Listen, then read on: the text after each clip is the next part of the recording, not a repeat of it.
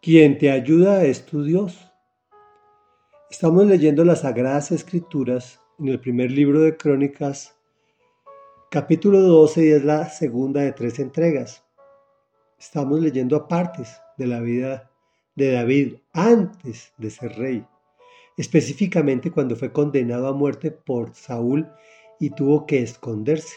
Dice así. También algunos guerreros de la tribu de Benjamín y de Judá se unieron a David en la fortaleza. David salió a su encuentro y les dijo, si vienen en son de paz y para ayudarme, los aceptaré.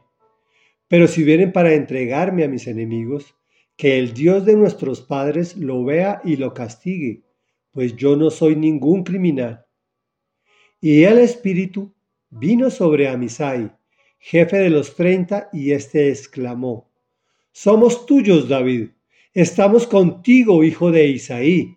Tres veces deseamos la paz a ti y a quien te brinde su ayuda, y quien te ayuda es tu Dios.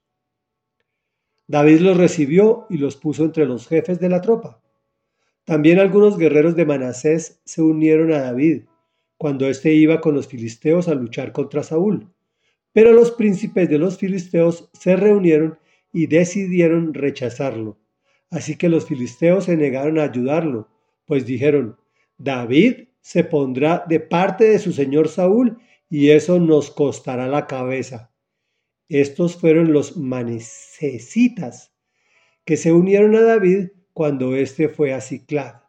Adnás, Josabad, Gediasel, Micael, Josabad, Eliú, Siletai, jefes manecitas de escuadrones de mil hombres, ayudaban a David a combatir a las bandas de invasores, pues cada uno de ellos era un guerrero valiente y jefe del ejército. Y cada día se le unían más soldados a David, hasta que llegó a tener un ejército grande y poderoso. Reflexión. Observamos un reino con problemas, pues de todas las tribus llegaban a unirse a David, a pesar de las órdenes del rey. Incluso personas muy valiosas, valientes e importantes, que seguramente ni reconocen su propio valor, pero Dios sí, al punto que el Espíritu Santo viene sobre Amisai quien declara, quien te ayuda es tu Dios. Ante una manifestación tan evidente, David lo pone como jefe. Una cosa recurrente en las escrituras con respecto al comportamiento de David que agrada a Dios es que éste afirma, yo no soy ningún criminal, justificándose ante el Señor y sus próximos dejando sus problemas y venganzas en sus manos. Que el Dios de nuestros padres lo vea y lo castigue. Eso le agrada mucho al Señor. Otra cosa interesante es que David le toca refugiarse con sus enemigos los filisteos. Había matado a muchísimos. La palabra dice que cuando a Dios le agrada tu modo de vivir, hasta con tus enemigos te reconcilia. Y, en este momento, él nunca se enfrentó contra el rey Saúl, nunca.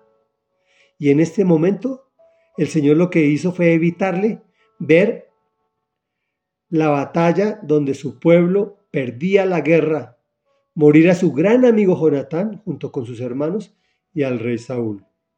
Oremos.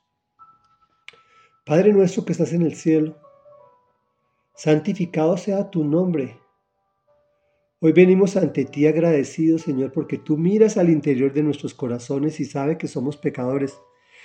Pero de aquellas cosas extraes lo bueno y puro en nosotros y lo magnificas, Señor.